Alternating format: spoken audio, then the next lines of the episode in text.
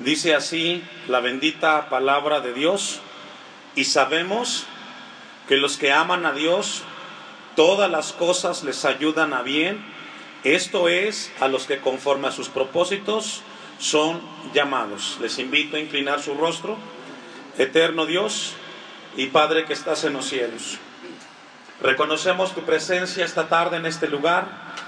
Hemos adorado tu grandeza. Hemos buscado, Señor, en la comunión de la oración tu presencia. Y ahora, Dios, con un corazón de alabanza y de adoración, nos acercamos ante ti para que ministres nuestras vidas. Oramos, bendito Dios, que tu palabra pueda profundizar en el corazón de tu pueblo y pueda cumplir el propósito por el cual fue escrito, Señor. Te pido que me des de tu gracia para predicar tu palabra y no violentarla, Señor. En el nombre de Jesús. Amén y amén. ¿Puede ocupar su lugar si es tan amable? Me da mucho gusto verlo esta tarde en la casa del Señor, después de una semana de actividades, de los quehaceres. Dios nos concede la bendición de estar en su casa y déjeme decirle que lo felicito por haber tomado la decisión de estar aquí. No sé si tuvo contratiempos, a veces por ahí se interponen algunos, pero me da gusto porque está aquí. Escogió el mejor lugar y el mejor tiempo del día, es este en el cual buscamos a Dios y que Él habla nuestras vidas. Que Dios lo bendiga por estar esta tarde en este lugar. El tema de esta predicación, le decía yo, continuamos con la serie de predicaciones la identidad del cristiano. Esta predicación le hemos colocado como título Creados con propósitos eternos. Ese es el tema de esta predicación. Creados con propósitos eternos. Lo que Dios ha venido mostrando a la iglesia en este lugar es que cada uno pueda tener claro en su vida qué significa ser cristiano porque muchas veces ese término lo hablamos tan frecuentemente que ni, que ni siquiera logramos entender qué es ser cristiano. A veces nos preguntan, ¿y, a, qué iglesia vas? Bueno, yo soy cristiano, me congrego en tal iglesia, este es mi pastor, este es el movimiento en el cual me congrego, pero no logramos entender qué es eso que muchas veces nos eh, autonombramos cristianos y constantemente yo repito esto en la iglesia cuando es necesario, ser cristiano no es un título que nos colgamos en el cuello, no. Cristiano es una vida de testimonio que glorifica a un Dios vivo. Y Dios quiere que tengamos muy claro en este lugar qué significa ser cristiano y cómo debo de responder frente a las eventualidades que en la vida tendré.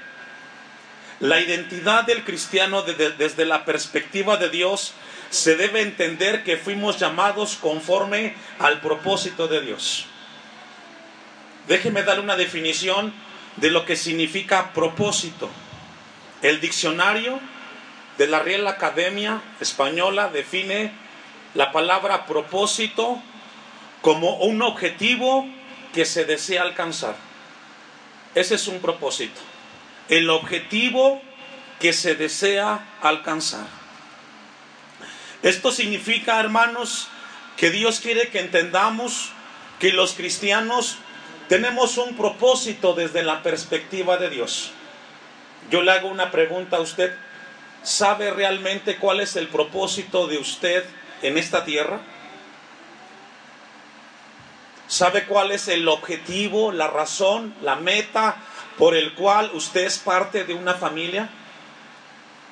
ha logrado entender cuál es el objetivo de mi vida frente a mis padres, los que tengo? ¿Sabe cuál es la razón o el objetivo de ser padre con los hijos que tengo? Son preguntas que es muy importante el poderlas hacer porque muchas veces no lo hacemos. Y esta tarde Dios quiere mostrarnos de que cada uno de sus hijos tenemos un propósito y ese propósito es muy diferente a como lo maneja el mundo secular en el cual vivimos. Si somos llamados por Dios para un propósito, esto significa que hay un objetivo que Dios desea alcanzar a través de nosotros. Algo que Dios quiere que, que hagamos No porque Dios nos necesite, sino que Dios nos contempla para ser parte de sus propósitos en esta tierra. La identidad del cristiano es que Dios va a hacer cosas a través de sus hijos. Hemos leído un pasaje de Romanos 8:28, vamos a tener un poco de introducción, y dice, y sabemos que los que aman a Dios, ¿cuántos aman a Dios? Si usted ama a Dios, dice este versículo, que todas las cosas ayudan para bien. ¿Cuántas cosas? Todas. Y ahí entra la enfermedad, problemas económicos, problemas familiares, problemas con los hijos, problemas con el vecino. Ahí entran todo, todo. Desde la perspectiva de Dios, todo lo que nos acontece en nuestra vida tiene un propósito, tiene un objetivo, y es hacernos crecer y madurar a la imagen de Cristo. Regularmente la gente que no conoce a Dios se queja y se molesta cuando tiene problemas, cuando tiene dificultades, cuando de repente le llega la racha de dificultades y no sabe qué hacer, se desesperan y gritan pero aquellos que conocemos a Dios y somos cristianos sabemos que los problemas que tenemos tienen un propósito de parte de Dios para nuestras vidas y es crecer. En la vida hay dos opciones cómo podemos ver las cosas de la vida. Si queremos verlas como un aprendizaje, como una enseñanza o como un problema. Dios quiere esta tarde dejar en cada uno de nosotros una palabra que pueda ayudarnos a entender cuál es el propósito, el objetivo de mi vida y de existir en esta tierra. Déjeme leerle este mismo versículo, una versión un poco más contemporánea, y dice así el texto, sabemos que Dios obra en toda situación para el bien de los que lo aman, los que han sido llamados por Dios de acuerdo a su propósito, dice este pasaje. Los cristianos, según nuestra identidad, en Dios tenemos propósitos que cuando son expuestos delante de Dios, esos propósitos que entendemos humanamente son desvanecidos por la gloria de nuestro Dios. Voy a pedirle que vayamos al Salmo 138, versículos 7 y 8. Con nuestra nueva identidad como cristianos, Dios implanta sus propósitos en sus hijos. Salmos 138, versículos 7 y 8. El desafío como cristianos es saber cuál es la razón por la cual estoy aquí. ¿Por qué existo? ¿Para qué nací en este mundo? ¿Por qué tengo los padres que tengo o los hermanos que tengo? Si pudiéramos dar respuesta a esas preguntas con una sola palabra, ¿cuál sería, hermanos? Estas preguntas, mientras estábamos estudiando y preparándonos para la predicación, voy a repetir estas preguntas. ¿Cómo contestaría con una sola palabra a esta pregunta? No me conteste, pero piense en su mente. ¿Cuál es la razón por la cual estoy aquí? ¿Cómo contestaría esa pregunta? Número dos, ¿por qué existo? ¿Por qué estoy en este mundo? ¿Por qué nací en este mundo? Si pudiéramos, la, última pregunta es, ¿por qué tengo los padres que tengo o los hermanos que tengo? Después de unos años, ahora lo que usted pensó en esas respuestas, téngalo ahí. Y si tiene dónde anotar, anótelas. Con el paso del tiempo, los que ya tenemos años en el Señor y en esta tierra, nos damos cuenta que no hay familia perfecta. ¿Cuántos dicen amén? Todas las familias tienen altos y bajos, ¿cierto? No hay familia perfecta. Pero Dios tiene un propósito contigo en la familia en la cual tú estás. Es que no logro entender, pastor. Las cosas intento de que vayan caminando, pero de repente por alguna razón la familia comienza a tener situaciones las cuales no sé qué hacer. Bueno, Dios nos recuerda que Dios tiene un propósito con la familia que tú tienes. No es la perfecta, pero es la que Dios te dio para que tú puedas aportar para la gloria de Dios. Como pastor, conociendo su voluntad y su propósito en tu vida. Y es lo que esta tarde Dios quiere mostrarnos. Mire, eh, tenemos un pasaje, el Salmo 138, versículo 7. Y aquí vamos a ver Dios, perdón, David y su propósito. ¿Alguien se recuerda David que era antes de ser rey? ¿Qué era, hermanos? ¿A qué se dedicaba? Era pastor. ¿Ustedes creen que David pensó en algún momento de su vida ser rey de una nación? No. Nunca en su vida este jovencito pensó que iba a ser el rey de una nación. Sin embargo, el Dios de la Biblia tenía un propósito con él. Quizás, obviamente, David nunca, quizás él pudo haber dicho, es que no estoy preparado. No tengo una formación académica para, para llevar a cabo la tarea de ser rey. Pudo, pudo haber puesto David mil y una excusa para no estar al frente, hermanos, porque déjenme decirle que estar frente a una nación no es cosa sencilla, se requiere muchas capacidades. Sin embargo, Dios lo estaba llamando a una tarea muy importante. Y mire lo que dice el Salmo 138, versículo 7. Si anduviere yo en medio de la angustia, tú me vivificarás contra la ira de mis enemigos extenderás tu mano y me salvará, ¿qué hermanos? Tu diestra. Mira lo que es el texto 8. Jehová cumplirá, ¿qué hermanos? Su propósito en mí. Y lo que encontramos es a un rey, el cual reconoció de que Dios tenía un propósito para él. Pero algo muy importante, él estaba dispuesto a que ese propósito fuera cumplido en su vida. Cada uno de nosotros tenemos un propósito que cumplir delante de Dios. Quizás algunos no lo saben, otros ya tienen claro ese propósito. Pero Dios quiere que todo cristiano, la identidad de un cristiano es saber que tenemos un propósito de parte de Dios. Y que, va, y que va más allá de trabajar, de ser padre, de ser madre, de ser parte de una iglesia, va mucho más allá el propósito de Dios que supera el pensamiento del hombre. Encontramos a un rey, el cual dice, Jehová cumplirá su propósito. Esa palabra propósito en el hebreo, gamar, significa cumplimiento. Cumplimiento. No fue cosa fácil para, para David estar acostumbrado a pastorear ovejas en el campo sin contacto con la gente, a llegar a ser el rey de Israel. Sin embargo, él siempre estuvo dispuesto para que Dios obrara a través de su vida. En mí, dice el versículo 8, tu misericordia, oh Jehová, es para siempre, no desampares la obra de tus manos. David estaba completamente seguro que Dios cumpliría su propósito en él. Es lo que el texto está diciendo. Dios, yo sé que tú cumplirás tu propósito en mí. Lo único que David dice, no me desampares. Tu misericordia esté conmigo. Es lo que David está diciendo. Y es lo que debe decir todo cristiano. Señor, tú tienes un propósito en mi vida, solamente te pido algo, no me desampares.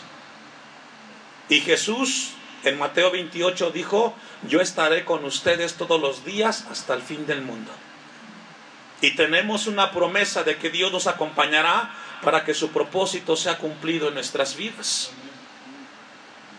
No desampares la obra de tus manos.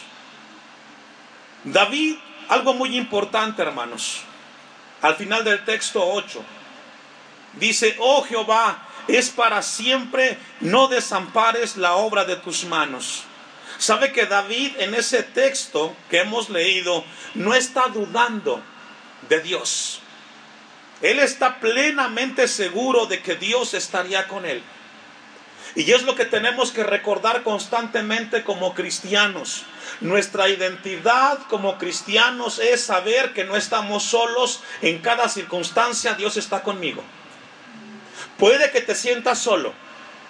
Puede que te sientas abandonado en la circunstancia que estás viviendo.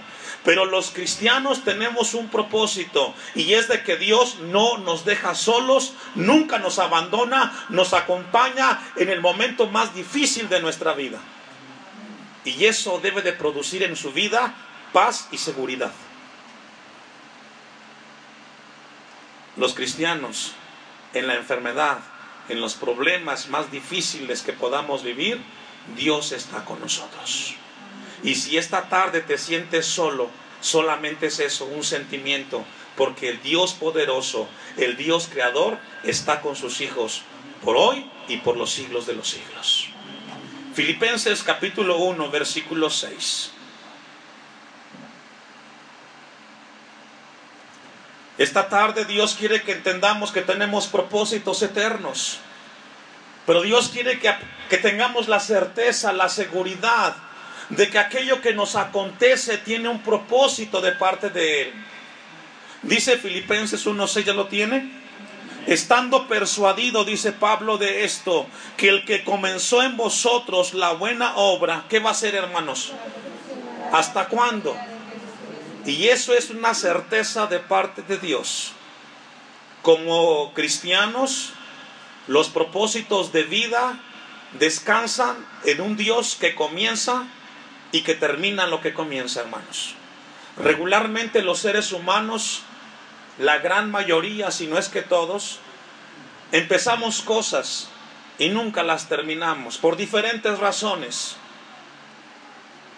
El hermano que de repente quiso arreglar la casa la dejó a medias. Los hijos que van a la escuela de repente no acabaron la carrera. Y podemos mencionar miles de ejemplos. Y cuando alguien no termina lo que empezó, lo que genera son dudas. Sin embargo, los cristianos, Dios nos recuerda que lo que Él comenzó, Él lo va a terminar, hermanos. Lo va a terminar. Cuando Dios cumple su palabra y dice el texto, el que comenzó en vosotros la buena obra, la perfeccionará hasta el día de Jesucristo. Esto quiere decir que va a ser hasta que Él venga por nosotros o nos llame a su presencia. Vaya buscando una cita más para avanzar en la introducción. Romanos 6, 12 y 13. La identidad del cristiano es que Dios cumplirá sus propósitos en sus hijos y somos llamados a confiar. Aunque las dudas sean muchas, a pesar de nuestra negligencia, a través de nuestro desatino, Dios sigue hablando, hermanos. Para que Dios cumpla sus propósitos en nosotros, debemos de recordar que pasamos en nuestras experiencias en esta tierra por algo que llama la Biblia santificación, que es un proceso en el cual iniciamos todos los que somos hijos de Dios. Ahora, dentro de los propósitos o del propósito de Dios para con nosotros, es que Dios quiere que seamos instrumentos útiles en ese propósito. Dios quiere que seamos en el propósito, en ese objetivo, en esta tierra. Dios quiere que seamos instrumentos útiles. Desde la creación siempre Dios ha considerado al hombre para que sea un instrumento útil que pueda beneficiar al otro. A veces queremos que las cosas cambien. Y pedimos y lloramos. Señor, ayúdame en la situación que estoy viviendo. Pero cuando Dios nos habla de propósito, Dios no está pensando en el otro, está pensando en ti. Para que las cosas cambien en tu casa, no esperes que comience el otro, hazlo tú. ¿Cuántos dicen amén? Si queremos que las cosas en el hogar mejoren y esperamos que el otro haga lo que deseamos que haga, ¿sabes qué, hermano, hermana? Quizás nunca va a llegar. No esperes que el otro cambie para que tú cambies. Cambia tú para que cambie el otro. Y podemos hablar de relaciones. Marido, esposa, hijos, nietos.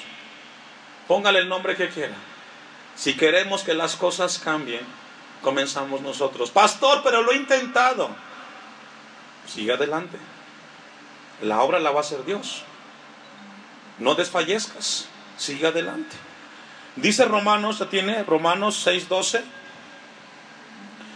No reine pues el pecado en vuestro cuerpo mortal, de modo que lo obedezcáis en sus concupiscencias, ni tampoco presentéis, subraya esa palabra, vuestros miembros al pecado como instrumentos de qué hermanos? De iniquidad, sino presentaos. También subraya esa palabra, vosotros mismos a Dios como vivos de entre los muertos y vuestros miembros a Dios como instrumentos de qué hermanos? Escuche esto que le voy a decir. Con Cristo o sin Cristo somos instrumentos de algo. Si usted es cristiano o no es cristiano, o no es parte de la vida cristiana, su vida está siendo instrumento para algo, según el pasaje de Romanos 6, 12 y 13. Su vida es un instrumento para el pecado o para instrumentos de justicia, dice el versículo 3. Pero nadie está neutro. Tu vida está siendo un instrumento para que constantemente te estés ensuciando en el pecado o eres un instrumento para la justicia de Dios. Hay una palabra allí clave, le decía yo que la subrayara, y es presentéis o presentaos. Y esa palabra, lo que significa en el texto griego, significa acercarse para ponerse a la mano. Acercarse para ponerse a la mano. Es la, es, la palabra que está ahí, presentéis. Ni tampoco presentéis, ni tampoco acerques tu cuerpo como instrumento a las cosas, dice allí, de iniquidad. La idea que da esta palabra hace referencia a una persona que tiene un oficio. Por ejemplo, se me viene a la mente esto porque lo veo muy seguido, un mecánico. Cuando un mecánico está trabajando y está abajo del auto, él no puede buscar la herramienta, pero siempre las tiene cerca para qué? Para cuando se necesiten, ¿cierto? Y cuando la, necesita solamente extiende la mano y ahí está la herramienta. Bueno, esa es la palabra presentar que tenemos ahí. Lo que el texto está diciendo, hermanos, es de que Dios quiere que entendamos que somos llamados para acercarnos a Dios como instrumentos de justicia y no como instrumentos de pecado. Algunos son instrumentos de iniquidad, pero otros somos instrumentos en medio de la justicia de Dios. Ahora yo le hago una pregunta a usted. ¿De quién quiere ser instrumento? ¿De Dios o del pecado? Es una pregunta que le hago. ¿De quién quiere ser instrumento? De Dios. Bueno, entonces acérquese a Dios para que Dios lo use. Porque si usted no se acerca a Dios, se va a acercar al pecado. Nadie está neutro. Nadie. Si queremos ser instrumentos para Dios, acerquémonos a Dios para que Él comience a usar nuestras vidas como instrumentos útiles. Yo le hago una pregunta a usted como iglesia. ¿Cuántas vidas tenemos? Una. No tienes dos para corregir. Solo una vida tenemos. Y, y solamente tenemos una vida, tenemos que hacer instrumentos para la gloria de Dios. No existe en la tierra nadie que exista sin un propósito, según el pasaje que hemos leído.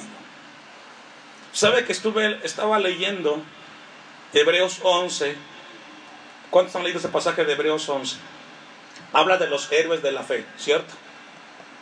Y en ese pasaje de Hebreos encontramos hombres y mujeres de Dios que siempre estuvieron disponibles cuando Dios los llamó. Y como cristianos, en nuestro propósito eterno, siempre somos llamados a estar disponibles cuando Dios nos requiera para su gloria y para su honra. Vamos a ir al primer libro de Samuel, capítulo 16, versículo 11. Primer libro de Samuel, 16, 11. En lo que lo va buscando, déjeme compartirle algo que es muy importante que lo tengamos claro en nuestras vidas. Primero libro de Samuel 16, 11 y 12.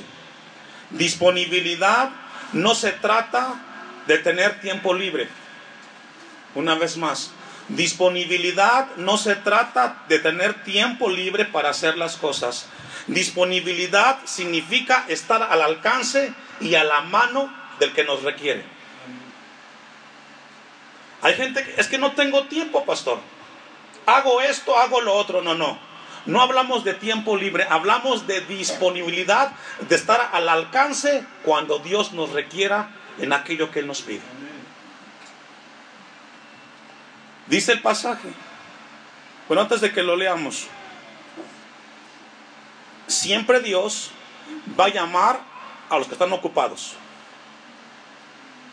Dios nunca va a llamar al que está haciendo, al, que no hace nada. A los más ocupados es a los que Dios nos llama a hacer algo. Y entre más ocupado estés, más Dios va a requerir de ti para que seas ese propósito eterno en esta tierra. David era un jovencito cuando estaba, cuando estaba antes de que fuera llamado.